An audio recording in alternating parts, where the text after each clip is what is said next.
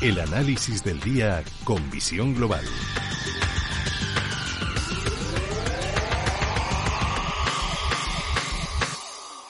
Alberto Iturralde, analista independiente, muy buenas tardes. Muy buenas tardes. A ver, ¿por dónde empezamos? Porque verdaderamente yo no sé por dónde empezar. Eh, no lo sé. Eh, yo lo que eh, podemos empezar, por ejemplo, Dime. con las zonas que se están alcanzando en niveles en, en, los índices americanos.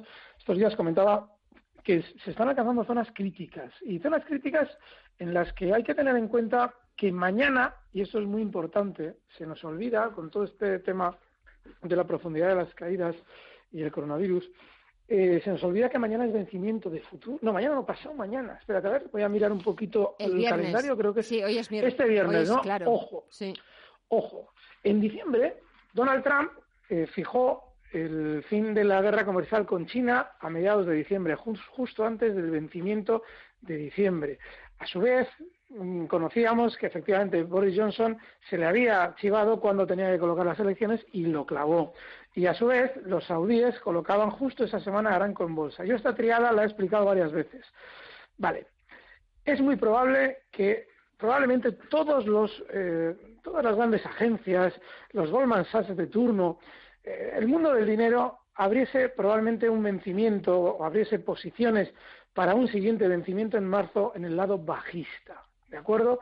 Lo que estamos viendo en caídas no tiene tanto que ver con el coronavirus como si con una estructura económica basada en crear dinero de la nada. Lo que ocurre es que cuando la burbuja explota, se aparece un coronavirus, que esa es otra, que habría que explicar ahora a ver por qué China está acusando a Estados Unidos de haberle colado el bicho, cuando explota la burbuja, explota como está explotando.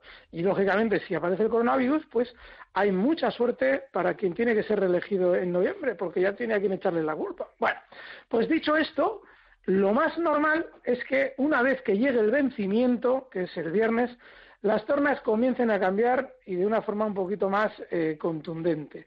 Porque lo más lógico es que efectivamente hubiera una apertura masiva de, de, de posiciones cortas eh, por parte de Goldman Sachs y todos estos, lógicamente con el sentimiento positivo que había generado Donald Trump con el fin de la crisis comercial con China, y eso lo estén rentabilizando con las caídas que estamos viendo. Así es que, nada, hay que, hay que esperar un poquito más, seguramente, y yo tengo la sensación de que estamos cerca del final, cerca.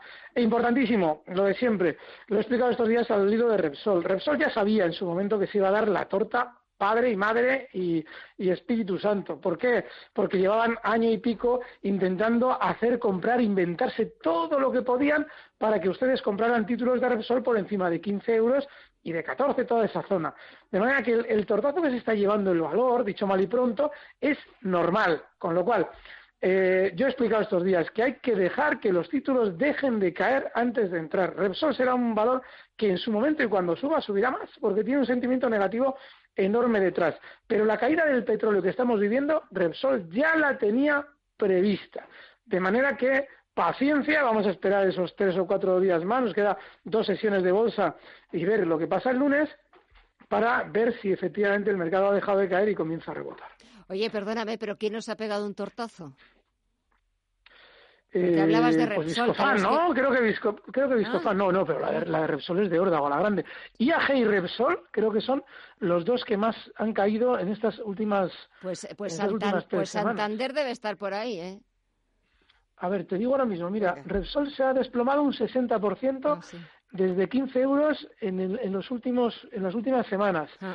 Eh, Santander eh, tendrá mucho golpe desde luego, pero es que el Santander, el problema del Santander, mira, ah, por cierto, mira, hoy va a ser una intervención muy, muy, muy, muy salerosa. No tengan duda de que va a aparecer un banco cayendo. Yo he estado durante dos años dando pistas de cuál podía ser. No sé si va a ser ese o no va a ser ese. Pero tiene que caer un banco. ¿Por qué?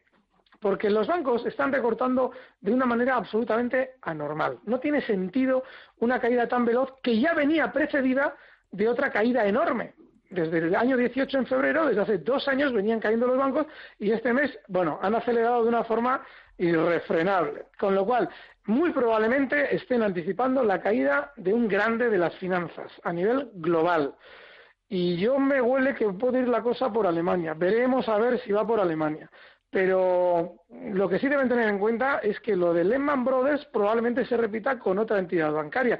No crean que esto se debe al coronavirus, ¿eh? Esto es financiero y es puramente financiero. El coronavirus les está viniendo muy bien a los que se tienen que reelegir en noviembre para que eh, nos despistemos y miremos para otro lado. Pero no, no, esto no es del coronavirus. Lo de IAG sí, ¿eh? Lo de IAG sí es el coronavirus, porque obviamente a ellos les hace polvo. Pero lo de los bancos, no. Lo de los bancos no es del coronavirus. Lo de los bancos va, los tiros van por otro lado. Y veremos estos meses, seguramente para octubre o noviembre, veremos, si no antes, por dónde van los tiros financieros. Porque sí que hay algo por ahí esperando. eh, ¿Qué se salva? Si es que se salva algo. Pues nada, porque miren, yo, no, ¿sabes lo que pasa? Estos días, claro, que el que menos ha caído, es más, todavía ha tenido los bemoles de subir, es Viscofan. Entonces, claro, yo en estas situaciones, si alguien se la tiene que jugar en el lado largo, hombre, pues que lo haga con el valor que no, que es que estás, es que alucina, eh, Gemma, está por encima de donde cotizaba hace un mes. De hecho, está subiendo con una fuerza brutal.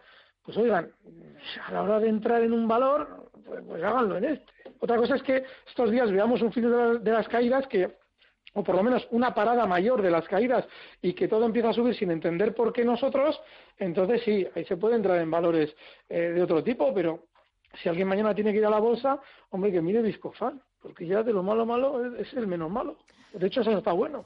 Bueno, bueno, claro, con tantos malos al final, claro, el, menos malo empieza a ser algo un poquito más bueno. Alberto Iturralde, tú sí que eres bueno. Gracias, como siempre. Gracias. Que, pases una buena tarde, una buena semana y cuídate mucho, ¿eh? Un fuerte abrazo. Un abrazo.